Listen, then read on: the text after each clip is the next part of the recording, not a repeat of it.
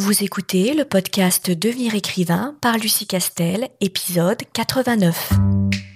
Bienvenue sur Devenir écrivain, le podcast pour démarrer et réussir votre carrière d'écrivain. Et maintenant, retrouvez votre animatrice Lucie Castel, autrice publiée à l'international, formatrice et conférencière. Bonjour, je suis ravie de te retrouver dans ce tout nouvel épisode du podcast dédié aux 5 erreurs que les auteurs font dans leur incipit.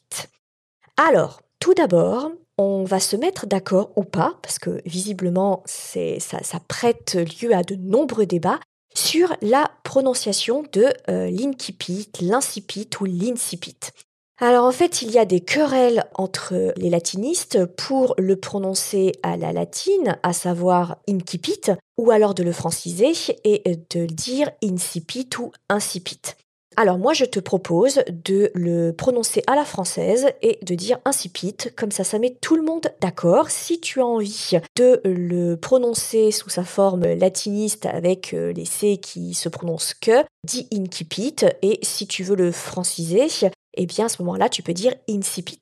Mais j'ai été très surprise de l'intensité de la querelle entre euh, différents professeurs de latin, donc différents spécialistes de la question quand même, sur la prononciation de ce mot. Et ça soulève vraiment toutes les passions. Donc euh, du coup, moi, ça ne me soulève aucune passion euh, particulière. Mais voilà, je voulais attirer ton attention là-dessus. Tu pourras te faire ta propre idée et tu pourras rallier la team Incipit ou la team insipid, insipid, c'est toi qui choisis. Donc moi je vais dire insipid. Alors avant de rentrer dans le vif du sujet, à savoir de décortiquer avec toi les cinq erreurs les plus récurrentes sur cet incipit, euh, c'est de savoir ce que c'est pour qu'on se mette d'accord. Normalement, l'incipit, ce sont les tout premiers mots de ton roman. Alors peu importe que ce soit dans un prologue ou dans le chapitre 1, c'est vraiment ce par quoi tu commences ton histoire, que ça s'appelle un prologue ou le chapitre 1, euh, bien entendu.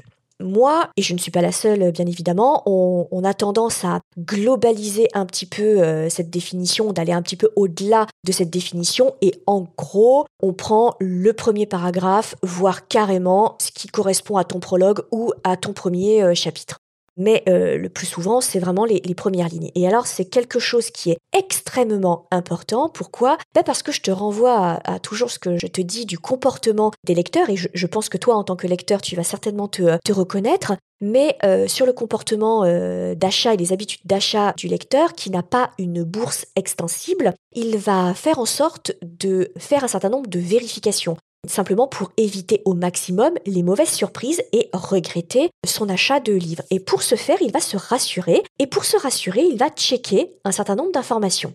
La première information qu'il va checker, c'est si la couverture évoque chez lui quelque chose. Ensuite, si le titre l'attire. Puis il va s'emparer du livre lorsque bien sûr nous pourrons euh, tout à loisir euh, traîner dans les librairies, mais il va s'emparer du livre et il va le retourner et donc il va se mettre à lire ce qu'on appelle la quatrième de couverture pour voir si ce qu'il a pressenti du titre et de la couverture, bah ça se confirme et s'il est toujours intéressé parce qu'il est en train de lire. Et puis, ultime vérification, et ça on le voit dans presque toutes les librairies, sauf quand le lecteur connaît l'auteur et qu'il a confiance, mais le lecteur potentiel va ouvrir le livre et soit le plus souvent il va lire les tout premiers mots de l'histoire, soit il va feuilleter une page au hasard dans le livre et euh, lire l'intérieur du roman. Et parfois même il fera d'ailleurs les deux. Et si tout ça le conforte dans son intérêt, alors il se met à acheter et il a l'impression qu'il a donc fait un achat rationnel et qu'il ne va pas regretter, ou en tout cas qu'il a très peu de chances de regretter, parce qu'il a fait toutes ces vérifications. C'est la raison pour laquelle il ne faut pas se louper sur le titre, mais ça c'est le travail de l'éditeur, bien sûr, sauf si tu es auto-édité, sur la couverture, sur la quatrième de couverture. Encore une fois, ça c'est la responsabilité de l'éditeur ou bien sûr la tienne si tu es auto-édité. Mais par contre, là où tu as une responsabilité en tant qu'auteur, euh, c'est sur l'incipit parce que c'est lui qui va être euh, écrit par toi, c'est toi qui en as complètement euh, la maîtrise, c'est toi qui vas choisir les premiers mots. Donc c'est un exercice qui est extrêmement compliqué parce que c'est l'un de tes premiers contacts avec le lecteur et souvent il le lit avant même de confirmer son achat, d'où l'intérêt d'être particulièrement efficace sur ces premières lignes. Alors, quels sont les écueils majeurs, les écueils principaux que je vois très régulièrement sur des soumissions de manuscrits et les écueils principaux dont me font part les euh, éditeurs avec lesquels je peux euh, parler? Alors, la première erreur, c'est de démarrer directement dans l'action. Alors, évidemment, dit comme ça, ça peut paraître contradictoire parce que justement, on peut se dire, bah non, c'est une bonne stratégie, justement, de commencer par de l'action. Parce que du coup, tout de suite le lecteur, il est mis dans le bain. Et tout de suite, il se dit, oh là là, qu'est-ce qui va se passer? On est dans l'action, il y a de l'enjeu, etc. Alors, démarrer son roman, faire un incipit d'action, c'est extrêmement efficace. Le problème, c'est que c'est souvent mal fait. Pourquoi? Parce que lorsqu'on démarre directement, le livre part de l'action. Ça veut dire que l'on plonge le lecteur dans quelque chose qui bouge, dans une révélation, dans un rebondissement. Sauf que le lecteur, pour l'instant, il ne connaît rien à rien de ton univers, de ton monde, de tes enjeux, de ton protagoniste et de l'antagoniste. Donc lui, il est projeté directement dans une révélation ou dans un rebondissement, sauf que pour lui faire comprendre qu'il s'agit bel et bien d'un rebondissement ou d'une révélation, il faut quand même lui en donner un peu en termes de contexte et d'environnement pour qu'il puisse comprendre que, ah oui, effectivement, euh, c'est euh, sacrément euh, un enjeu et une, une révélation. Ce qui veut dire que quand tu fais le choix d'un incipit d'action qui est redoutablement efficace, il faut que tu gardes en tête de donner en quelques mots, et là, il faut vraiment que tu sois très précis parce qu'il faut que tu sois court, sinon ça ralentit l'action. Et évidemment ça fait louper ton but qui était de plonger euh, le lecteur dans l'action. Et que très vite le lecteur il ait quelques informations pour qu'il visualise immédiatement où il se trouve, quand il se trouve et avec qui il se trouve. Et ça, t'as pas besoin euh, d'y passer euh, trois plombes, t'as pas besoin de faire un paragraphe entier pour dire alors voilà, on est dans une ville, il se passe ça, il fait beau, et tout de suite il y a une explosion, etc. etc. T'as pas besoin de, euh, de dire tout ça. Juste que chaque mot doit renvoyer à une notion pour que le lecteur visualise immédiatement où il se trouve, quand il se trouve et en quoi ce rebondissement est important. Je vais te donner un exemple d'un manuscrit que j'avais euh, corrigé. C'était une romance et ça démarrait par une dispute de couple qui dégénérait très vite. C'était une très bonne idée parce que euh, du coup, euh, dès le départ, le, lecteur, il était tout de suite dans la tension et il se rendait compte tout de suite de la problématique du couple qu'on lui présentait. Le problème, c'est que l'auteur n'avait pas donné d'informations sur d'où venaient les deux personnages qui s'engueulaient, donc qui étaient le couple, hein, formé par une femme et un homme, donc on ne savait pas d'où il venait, et c'était important quand même de savoir d'où il venait pour comprendre pourquoi est-ce que la dispute reposait sur rien et sur du détail, et donc ça donnait des renseignements sur la crispation du couple et sur le dysfonctionnement de ce couple-là, qui euh, démarrait une dispute qui prenait des proportions hallucinantes sur quelque chose qui était finalement anodin et dans un contexte qui au départ se passait plutôt bien et pour montrer à quel point ça pouvait dégénérer très vite. Donc on n'avait pas d'informations sur d'où il venait, quel était le contexte, où il se trouvait, dans quel type de logement, est-ce que c'était le leur, est-ce que c'était l'autre, comment est-ce que les personnages bougeaient, est-ce que l'un était plus nerveux que l'autre, euh, est-ce que l'un était plus crispé que l'autre, etc. On était directement dans l'engueulade.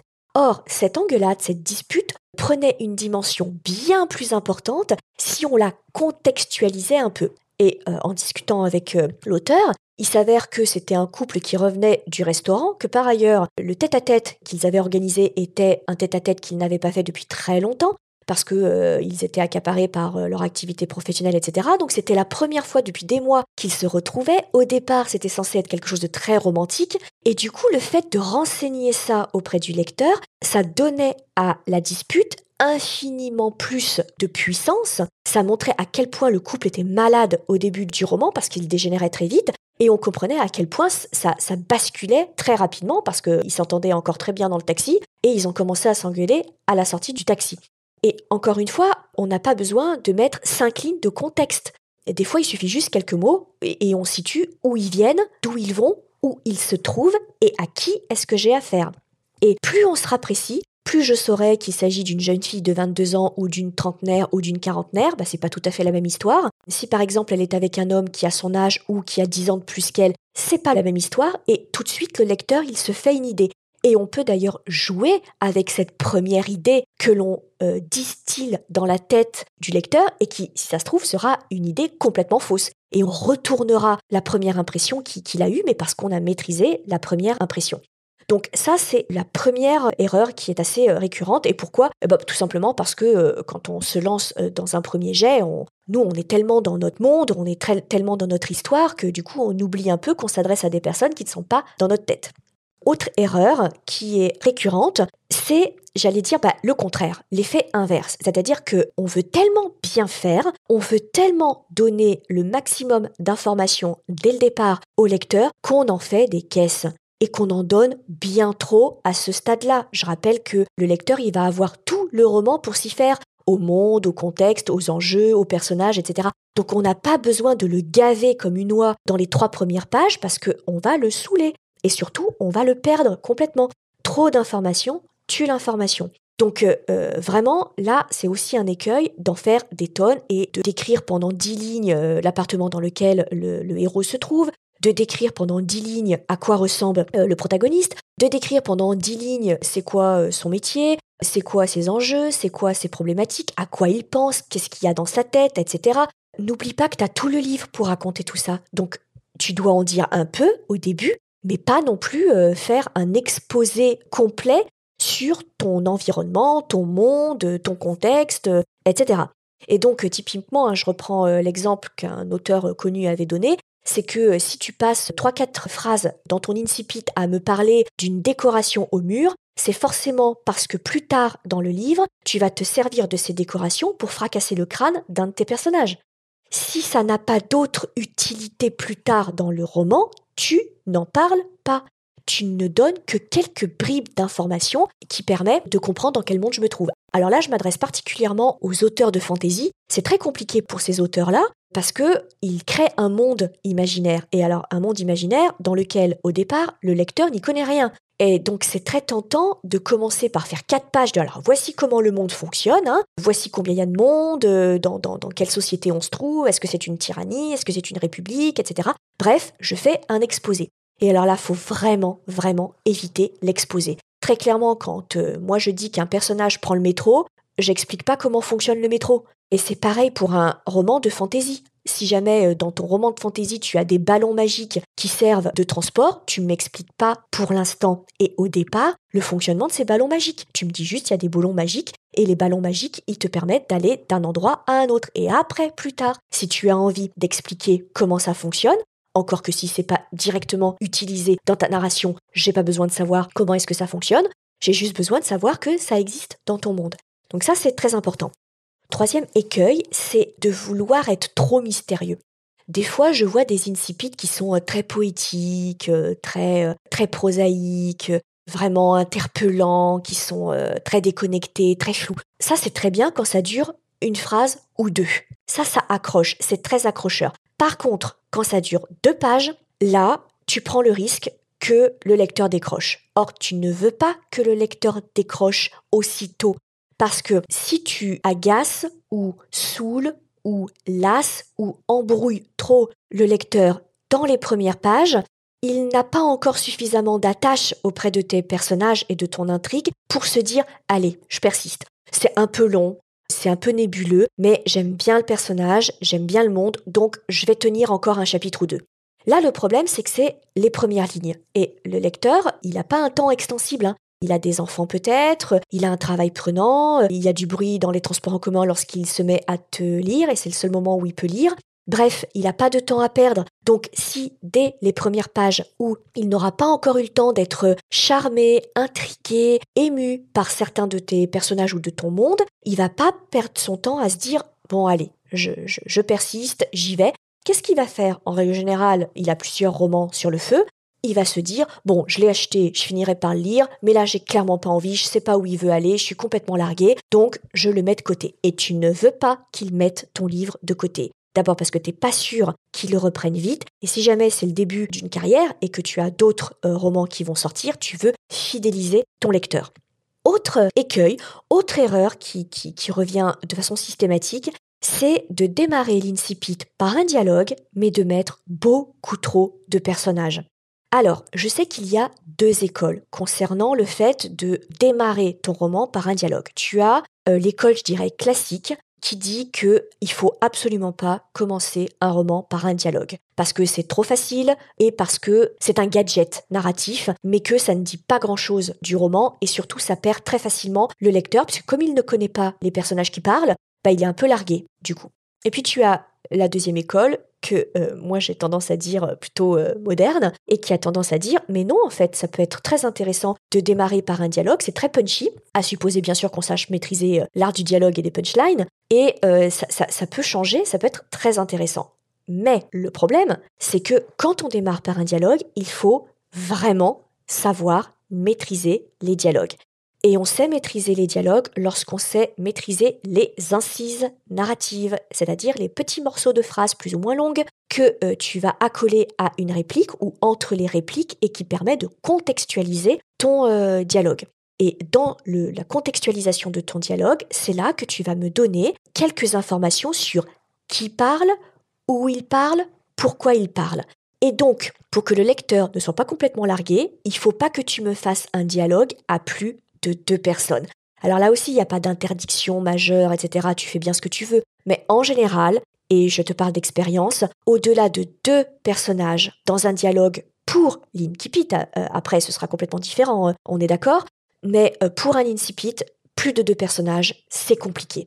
Parce que tu vas être obligé de faire quelque chose de très mécanique, à savoir que tu vas devoir décrire celui qui parle, où il est, comment il bouge et euh, pourquoi il parle, dans les premières incises de ton dialogue et ça peut vite faire très mécanique si tu le fais plus de deux fois. Et euh, une autre chose, quand tu démarres par un dialogue, évite de faire dix répliques d'affilée. Il vaut mieux faire deux répliques, un petit paragraphe qui contextualise, euh, qui met de l'ambiance, etc. Puis deux, trois répliques et de nouveau un paragraphe, etc. Mais si tu commences par un dialogue qui fait 10, 12 répliques, ça peut vite être compliqué pour le lecteur. Ça ne s'y prête pas, on est encore une fois dans un roman, on n'est pas dans une pièce de théâtre, ni dans un scénario. C'est assez souvent casse-gueule. C'est la raison pour laquelle tu as beaucoup de personnes, voire même chez les éditeurs, qui disent Moi, je n'aime pas qu'on démarre par un dialogue, parce que souvent, c'est mal fait. Donc, triche et euh, fais une phrase d'introduction, par exemple, qui contextualise, puis une première réplique, une deuxième réplique, puis un paragraphe qui contextualise, qui met dans l'ambiance, etc tu peux faire ton incipit de cette façon-là. Et puis, dernier, euh, dernière erreur, c'est l'incipit trop gadget. Alors typiquement, je vais te donner un exemple.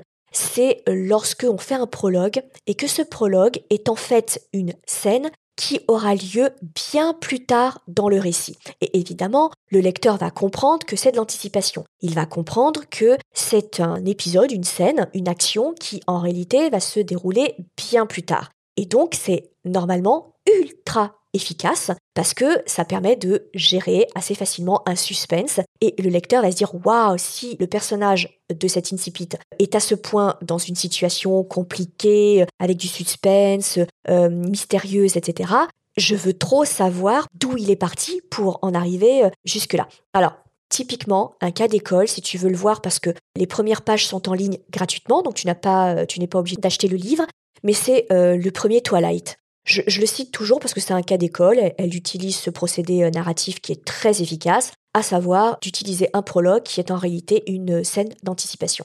Et alors, le prologue du premier Twilight, on comprend très vite que l'héroïne, qui s'appelle Bella, est sur le point de mourir. Et évidemment, le lecteur se dit bien que c'est pas le début, ça. Quand on est sur de l'héroïne qui parle en plus à la première personne, elle va pas mourir dès le départ, hein, parce que sinon c'est un petit peu euh, euh, compliqué hein, de bâtir toute une histoire derrière. Donc il se doute que c'est de l'anticipation et ça crée assez facilement un suspense puisqu'on se dit oh là là, elle est attaquée euh, par une bête apparemment magique, slash fantastique, slash tout ce qu'on veut. Et est-ce qu'elle va s'en sortir? Donc je suis curieux de savoir d'où est-ce que ce personnage est parti pour en arriver jusque-là. Donc ça, c'est un procédé qui fonctionne très bien. Oui, mais il fonctionne très bien s'il se justifie. Dans le cas de Twilight, ça fonctionne pourquoi? Parce que après, elle exploite cette scène. Et elle exploite cette scène de façon logique, c'est-à-dire que lorsqu'on lit tout le roman, ça, paraît logique que euh, vers euh, le dernier tiers du roman, l'héroïne se trouve dans cette situation très compliquée où elle est attaquée par un vampire qui est plus méchant que les autres et, qui du coup veut lui faire euh, la peau. Et là, le lecteur, évidemment, repense au prologue qui est sur le même ton, avec la même problématique, donc ça lui paraît logique. Parfois, c'est fait de façon un peu capillotractée. C'est-à-dire que, très clairement, cet outil euh, narratif, il devient très artificiel. Et là, on se dit, ouais, là, il a été cherché très loin, mais au final, avec le recul, ce prologue-là, il sert pas à grand-chose. Il apporte rien, en fait. Or, dans Twilight, ce prologue, il apporte quelque chose. C'est-à-dire qu'on a l'état d'esprit de, de, l'héroïne quand elle est euh, sur le point euh, de se faire bouffer ou de se faire tuer. Et très vite, on se rend compte qu'elle a beaucoup évolué par rapport à ce qu'elle pensait au début. Et donc, du coup, là, il y a une vraie exploitation de cet événement. Donc, c'est lié et ça se justifie. Mais parfois, on se retrouve avec des prologues qui sont un peu gadgets. Et, finalement, après, l'auteur n'en fait pas grand-chose. Et quand il le rattache à sa narration euh, classique bien plus tard, c'est un peu tiré par les cheveux et on se dit ouais, c'est un peu du, euh, du gadget. Donc quand tu fais ce type d'incipit qui fonctionne très bien, par exemple, par anticipation, ou quand tu fais un incipit type prophétie, etc., veille bien à ce que cet incipit soit vraiment exploité après, qu'il ait un vrai sens et qu'il soit véritablement logique. Et pour vérifier ça, pour éviter cette erreur, euh, moi je te recommande constamment, tu fais le premier jet, et quand tu fais le premier jet, tu relis ton roman, et là tu te reposes la question de est-ce que je conserve cet incipit en l'état, ou est-ce que je peux pas en trouver un plus efficace? Et en général, euh, tu es plus efficace. Pourquoi? Parce que tu viens d'écrire tout le livre, donc tu l'as encore bien en tête, et tu sais exactement où tu veux aller, donc tu connais les scènes qui sont fortes, tu sais les scènes sur lesquelles il faut mettre l'accent, et en règle générale, tu réécris l'incipit et il est bien plus efficace à la relecture. Voilà ce que je voulais te donner comme conseil sur les erreurs qu'il convient d'éviter quand tu es au tout début de ton roman parce que, encore une fois, c'est la première prise de contact avec un lecteur et tu ne sais jamais dans quel état d'esprit ce lecteur se trouve, donc il faut l'accrocher le plus vite possible pour qu'il n'ait plus du tout envie de lâcher ton livre. Ça, c'est vraiment, vraiment quelque chose d'essentiel. Voilà, j'espère que ça t'aura été utile. Si jamais tu as apprécié ce podcast, n'hésite pas à en parler autour de toi et bien évidemment, je te retrouve très vite pour un nouvel épisode. Si tu veux écrire un roman qui aura les qualités recherchées par les éditeurs et par les lecteurs, tu dois rejoindre Devenir écrivain projet best-seller. C'est la formation à distance la plus complète et la plus personnalisée pour t'aider à aller au bout de ton projet de roman. Rejoins sans plus tarder mon équipe de professionnels du monde du livre et moi-même sur licar.fr, l i c a r e s.fr Beaucoup de nos anciens élèves sont en train de réaliser leur rêve de professionnalisation et de publication. Il n'y a aucune raison pour que ça ne t'arrive pas à toi.